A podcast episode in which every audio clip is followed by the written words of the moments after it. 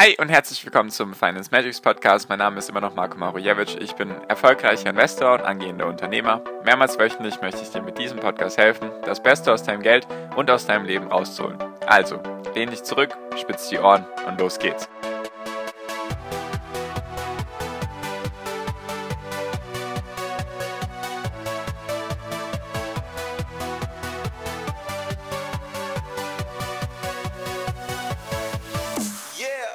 Die Katerstimmung an der Börse ist zurückgekehrt.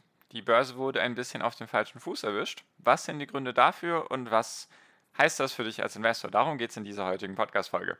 Hi und herzlich willkommen zum Finance Magics Podcast. Wir sind heute bei Folge 331 und ich möchte mit dir darüber reden, warum gerade die Börse ein bisschen in Katerstimmung ist. Also, was sind die Gründe dafür? Was sind gerade die Entwicklungen? Wo hängt das alles wieder zusammen? Also, wieder ganz viele verschiedene Faktoren, die man berücksichtigen darf und was bedeutet, ich, was bedeutet das für dich als Investor? Genau, also, Katerstimmung. Was könnte das wohl sein? Die Vermutung liegt wohl irgendwie nahe, dass die Party wohl ein bisschen vorbei ist, sonst gäbe es ja keine Katerstimmung. Und zwar geht es um die gute alte Fed, also die US-Notenbank. Und zwar hat die ein bisschen angekündigt, so indirekt, dass sie sich überlegt, ab Mitte 2022 ihr Anleihenkaufprogramm, also das Quantitative Easing, zu stoppen beziehungsweise einfach ab dann runterzufahren. So, was hat das jetzt damit auf sich? Was sind dann die Zusammenhänge? Das ist jetzt gleich der Punkt, nur wichtig ist auch für dich, damit du solche Informationen einfach in Zukunft nicht mehr verpasst, einfach sehr gerne den Podcast abonnieren. Das ist alles kostenlos für dich, damit du einfach ein besserer Investor wirst. Genau, und zwar ein bisschen ausholen, und zwar geht es darum, Anleihenkäufe von den US-Notenbanken wurden ja oder gibt es ja schon länger, sage ich mal. Besonders jetzt wegen Corona war einfach der Grund, dass Liquidität auf den Markt kommen sollte. Also die Fed, zentrale Notenbank in den USA, gibt ja oder kauft Anleihen auf, egal ob von Unternehmen oder vom Staat, um einfach Liquidität für den Markt zur Verfügung zu stellen, einfach damit dann dementsprechend nicht das Finanzsystem irgendwie kollabiert. Und der andere Punkt auch im Corona-Bereich war oder im Corona-Jahr war das auch sehr wichtig, weil wenn die Notenbank Sachen aufkauft, dann sorgt das dafür, dass die Zinsen von langfristigen Anleihen gesenkt werden und das sorgt dafür, dass dann eben mehr investiert wird. Ist eben die Aufgabe von der Notenbank, dass einfach die Wirtschaft und das System, sage ich mal, funktionieren kann und auch, dass die Inflation dann dementsprechend erreicht wird.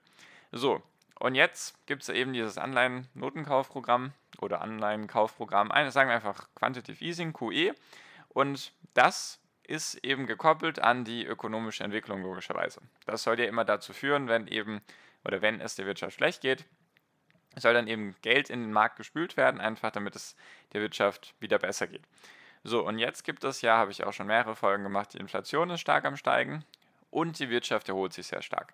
In den USA wird erwartet für dieses Jahr, dass das BIP um 7% steigen soll, für nächstes Jahr irgendwie, glaube ich, knapp 4%. Und dann 2024 sollen es noch knapp 1,8 Prozent sein. Also es geht der Wirtschaft auf jeden Fall wieder viel besser. Und deswegen wird es so langsam nicht mehr nötig sein oder es wird unnötiger, diese Anleihen zu kaufen. Eben weil der Markt oder weil es der Wirtschaft wieder besser geht. So, das ein bisschen mal, damit man die Zusammenhänge versteht. Und was sind jetzt gerade die Punkte oder was wird da passieren? Also was wird die Notenbank jetzt tun?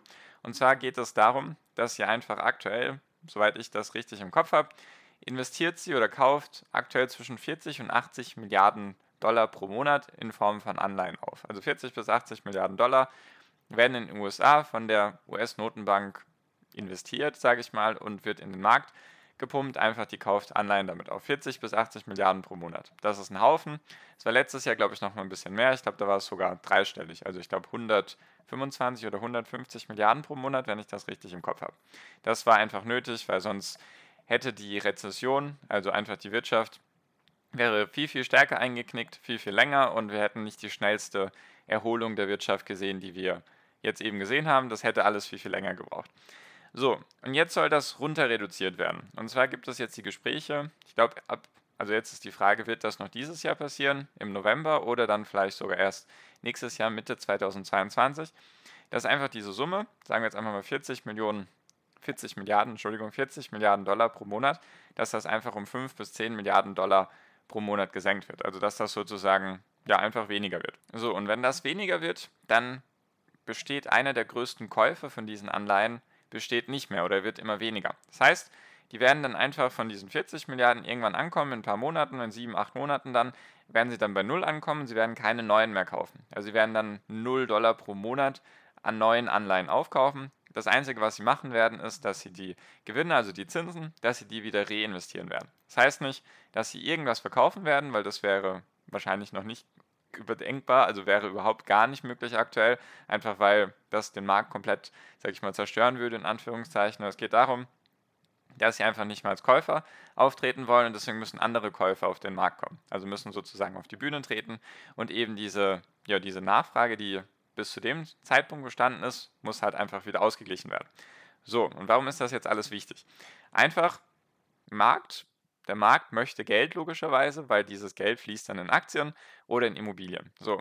Und wenn da immer eine konstante Nachfrage ist nach jemandem, der sozusagen die Sachen aufkauft, dann ist es viel, viel einfacher, erstmal an Geld zu kommen, dann sind die Zinsen niedrig und das steigt dann eben, sorgt dafür, dass die Aktien steigen. Ganz simpel. Also einfach, wenn jemand immer da ist, der dir immer, stell dir einfach mal, stell dir einfach mal so vor, stell dir vor, die gibt immer jemand jeden Monat, was weiß ich, paar tausend Euro. Und du kannst dich darauf verlassen, dass der mal da ist und dann bist du irgendwann, sage ich mal, in so einer Komfortzone, dann weißt du, okay, hier kommt was rein, musst du gar nicht viel dafür tun, deswegen alles gut. Und wenn jetzt auf einmal dieser Geldhahn zudreht oder zugedreht wird, dann ist auf einmal so, oh, ja, Katerstimmung. Genau.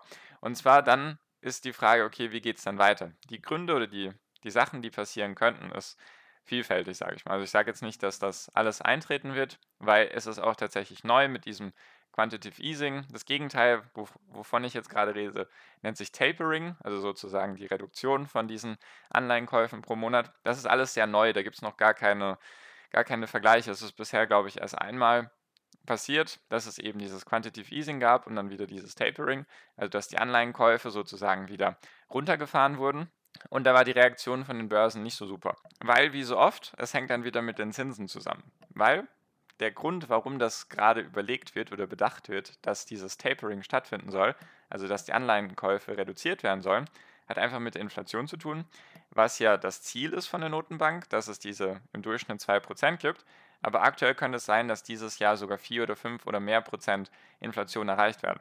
Und das kann die Notenbank natürlich ein bisschen laufen lassen, sage ich mal. Habe ich auch schon in ein paar Podcast-Folgen erzählt, dass die Inflation immer noch wohl kurzfristig da sein könnte. Es könnte jedoch auch sein, dass die langfristig so hoch sein wird.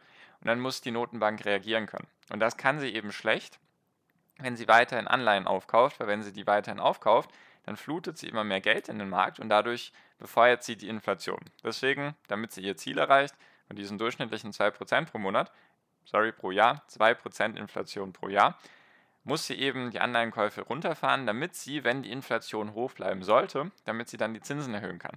So, und jetzt ist viel, viel wieder hätte, wäre, könnte. Es könnte alles passieren. Und wenn das passiert, dann steigen logischerweise die Zinsen für Anleihen. Und besonders wenn die Inflation sehr hoch ist, weil das eben die schnellste Erholung war, die wir jemals gesehen haben in der Wirtschaftshistorie, könnte es auch sein, dass die Inflation eventuell sehr hoch ist.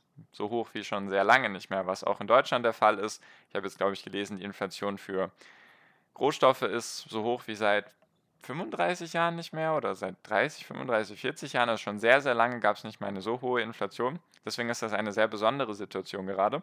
Und wenn dann eben die Inflation davon galoppiert, dann müssen auch die Zinsen stark gesteigert werden, einfach damit dann die Inflation wieder eingedämmt werden kann weil steigende Zinsen sorgt dafür, dass die Leute weniger investieren und das reduziert dann wieder die Inflation. Also immer dieselben Zusammenhänge, nur ist es jetzt zum ersten Mal so, dass es darum geht, dass es wieder ein bisschen, also dass vom Gas ein bisschen locker gelassen werden soll. Also wir sind, die letzten Monate waren wir auf Vollgas, also durchgedruckt bis zum Boden und dann vielleicht noch durch den Fußboden durch. Und jetzt sind wir so langsam wieder ein bisschen am vom Gas runtergehen, also in Bezug jetzt auf die Notenbanken.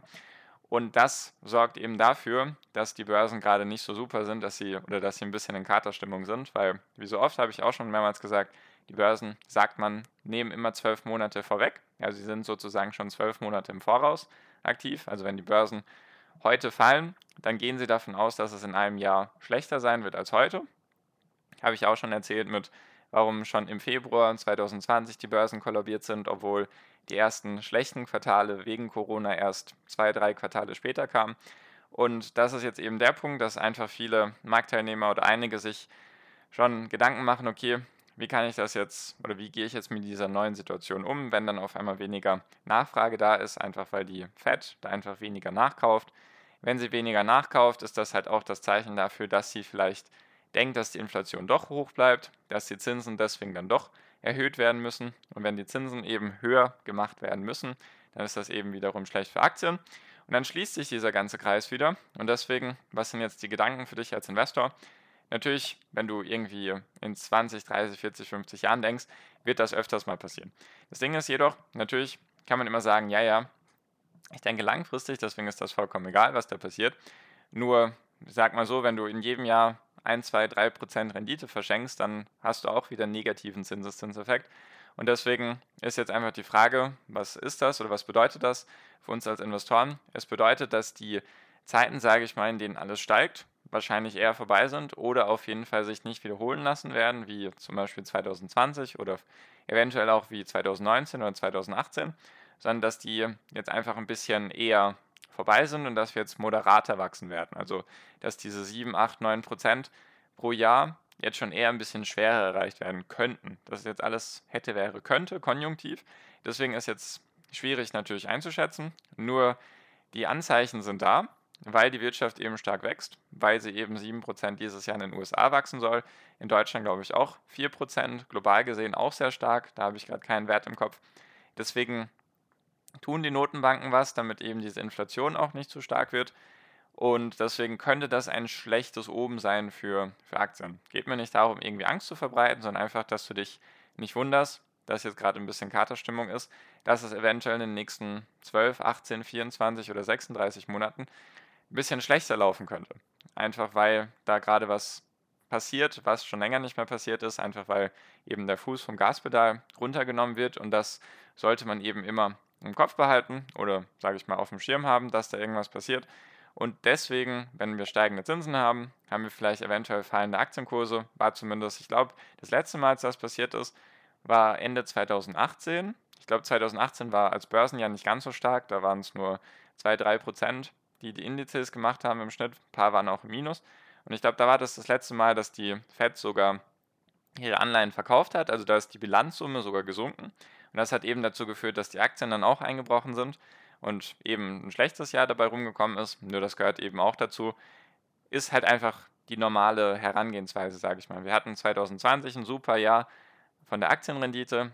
2021 ist auch in Ordnung. 2022 könnte jetzt schlecht werden, rein theoretisch, einfach wenn sich das wiederholen sollte. Und dann könnte, sage ich mal, wenn alles wieder in Anführungszeichen normal ist, 2023 vielleicht wieder normal wachsen. So, das ist jetzt meine Vermutung. Ich habe natürlich keine Glaskugel. Ich wollte dir nur ein bisschen die Zusammenhänge erzählen. Falls du dich da eben mit anderen austauschen magst oder Fragen an mich hast, wie ich da jetzt vorgehe, ob ich irgendwas speziell jetzt an meinen Positionen ändere, schreib mich sehr gerne in WhatsApp an. Einfach der erste Link in der Podcast-Beschreibung. Hast du den persönlichen Draht zu mir und kannst natürlich auch noch gerne kostenlos meine WhatsApp-Gruppe beitreten. Dann kannst du dich eben mit anderen austauschen und eben auch mit mir. Würde mich freuen, wenn wir uns da sehen. Das war es jetzt aber auch für diese Folge. Deswegen danke dir für deine Aufmerksamkeit bis hierhin. Ich wünsche dir jetzt wie immer noch am Ende einen wunderschönen Tag, eine wunderschöne Restwoche. Genieß dein Leben und mach dein Ding. Bleib gesund und pass auf dich auf und viel finanziellen Erfolg dir. Dein Marco. Ciao, mach's gut.